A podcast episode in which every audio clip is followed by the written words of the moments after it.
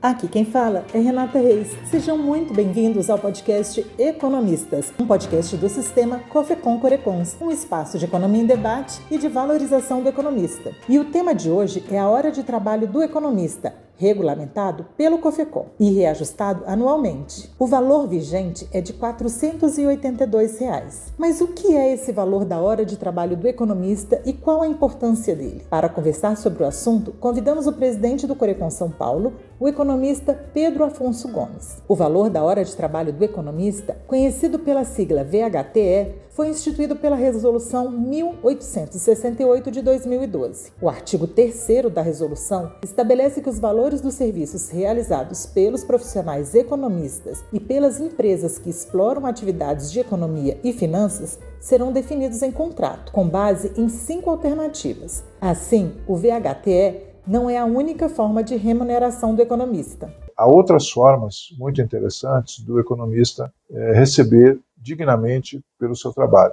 Um deles é a fixação, por exemplo, de um percentual sobre, um sobre o benefício que o cliente vai ter com o trabalho do economista.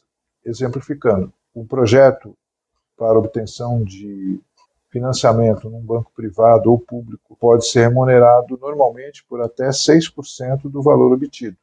Digamos que o economista faça um projeto de, que pretenda obter 10 milhões, ele vai poder cobrar até 600 mil de honorários. É bastante interessante.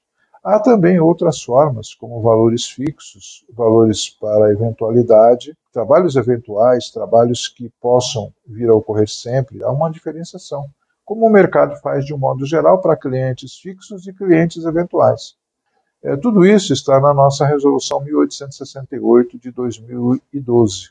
Explique para gente. Se há outras formas de estabelecer a remuneração do economista, por que é importante considerar um mecanismo como o valor da hora de trabalho?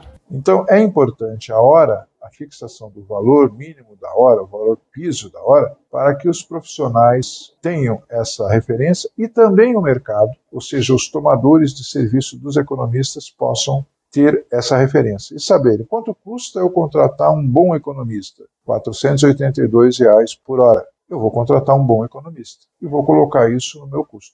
Pedro Afonso participou da comissão de normas do COFECOM quando foi regulamentado o VHTE. Em nossa conversa, ele comentou que o valor foi pensado para proteger os profissionais autônomos que não têm a certeza de um salário fixo. Ele destacou também que a profissão de economista nasceu como uma profissão liberal e diferenciou o VHTE dos pisos salariais de profissões. Vamos ouvir? Bem, estamos trabalhando em duas realidades diferentes. O VHTE é voltado para os autônomos ou os titulares de pequenas empresas, pequenos escritórios de economia e finanças.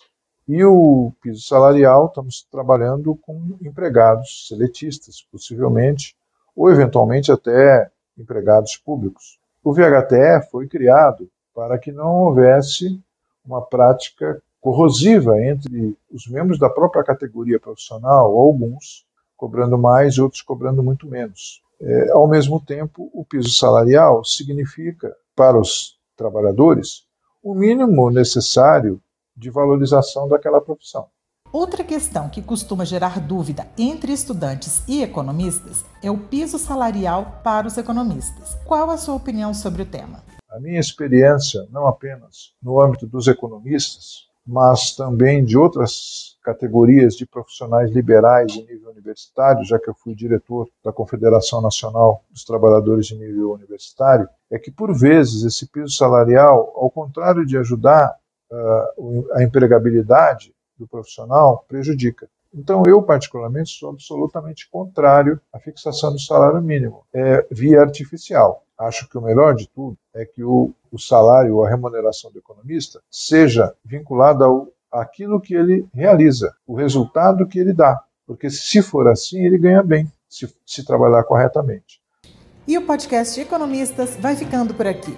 Fiquem atentos ao nosso site e às nossas redes sociais para mais conteúdo do sistema Cofecon Curecons.